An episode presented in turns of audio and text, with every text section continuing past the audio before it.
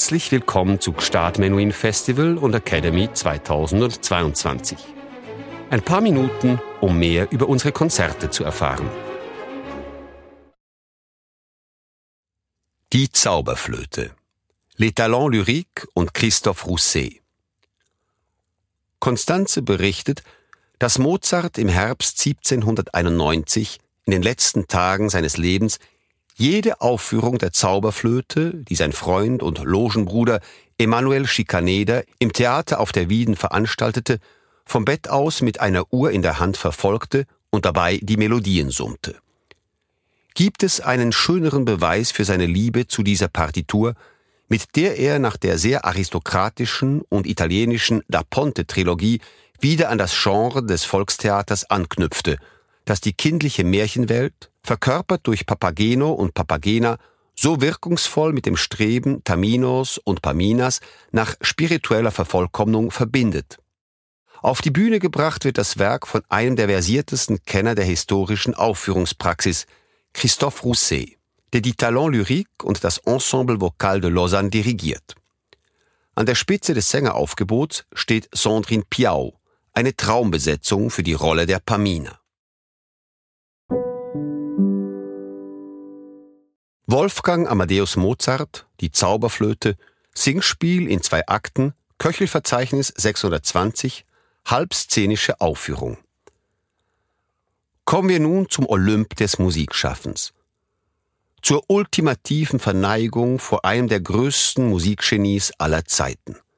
Zu einem Meisterwerk, das seinesgleichen sucht und auf seine vollkommen unverwechselbare Weise in keine musikalische Schublade passt.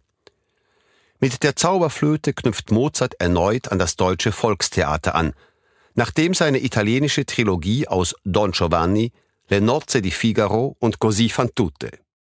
Grundlage der Libretti von Lorenzo da Ponte auf gemischte Reaktionen gestoßen war. Diese Meisterwerke anderer Art mussten noch ein wenig reifen, bevor sie schließlich ihr Publikum fanden. Die Zauberflöte geht aus seiner Zusammenarbeit mit dem Schauspieler, Sänger und Regisseur Emanuel Schikaneder hervor. Dieser nutzt die Gunst der Stunde, als Kaiser Joseph II. zur Förderung der deutschsprachigen Bühnenkunst die Eröffnung freier Theater genehmigt, um mit dem Theater auf der Wieden die Bühne seiner Träume Gestalt annehmen zu lassen. Der 1787 in der Wiener Vorstadt eingeweihte Aufführungsort soll mit mutigen Produktionen allen sozialen Klassen offenstehen.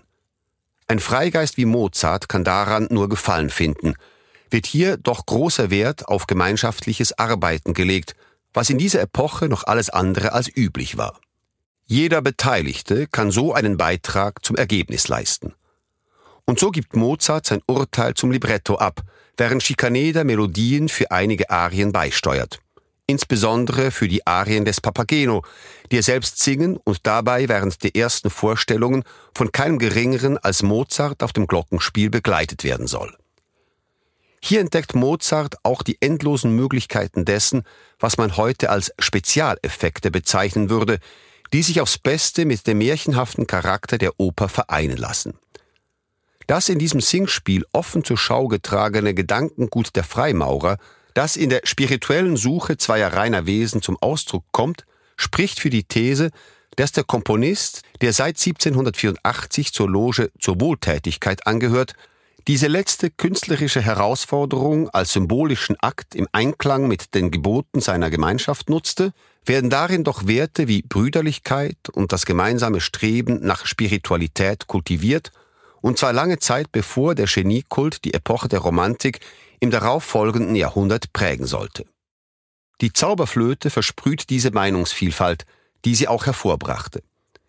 Wie Alain Perroux in seiner Gebrauchsanweisung für die Oper, Opera Mode d'Emploi, schreibt, ist sie zugleich märchenhafte Erzählung, Entwicklungsfabel, Wiener Komödie mit Figuren aus der Opera Seria und Schlüsselwerk der Freimaurer, in der Arien von absoluter Einfachheit, das Lied des Papageno und solche von außergewöhnlicher Komplexität, die virtuosen Einsätze der Königin der Nacht, miteinander vereint werden.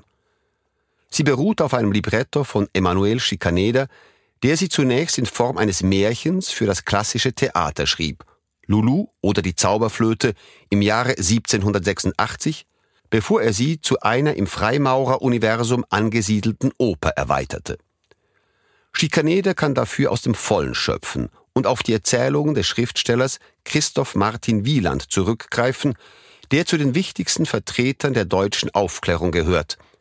Ihm ist auch der für die germanische Welt so typische Hang zum Märchenhaften und Spektakulären zu verdanken, an dem sowohl Weber als auch Wagner Gefallen finden sollten. Doch auch Schikaneder soll seinen künstlerischen Einfluss geltend machen, der insbesondere in der Rolle des Papageno zum Ausdruck kommt.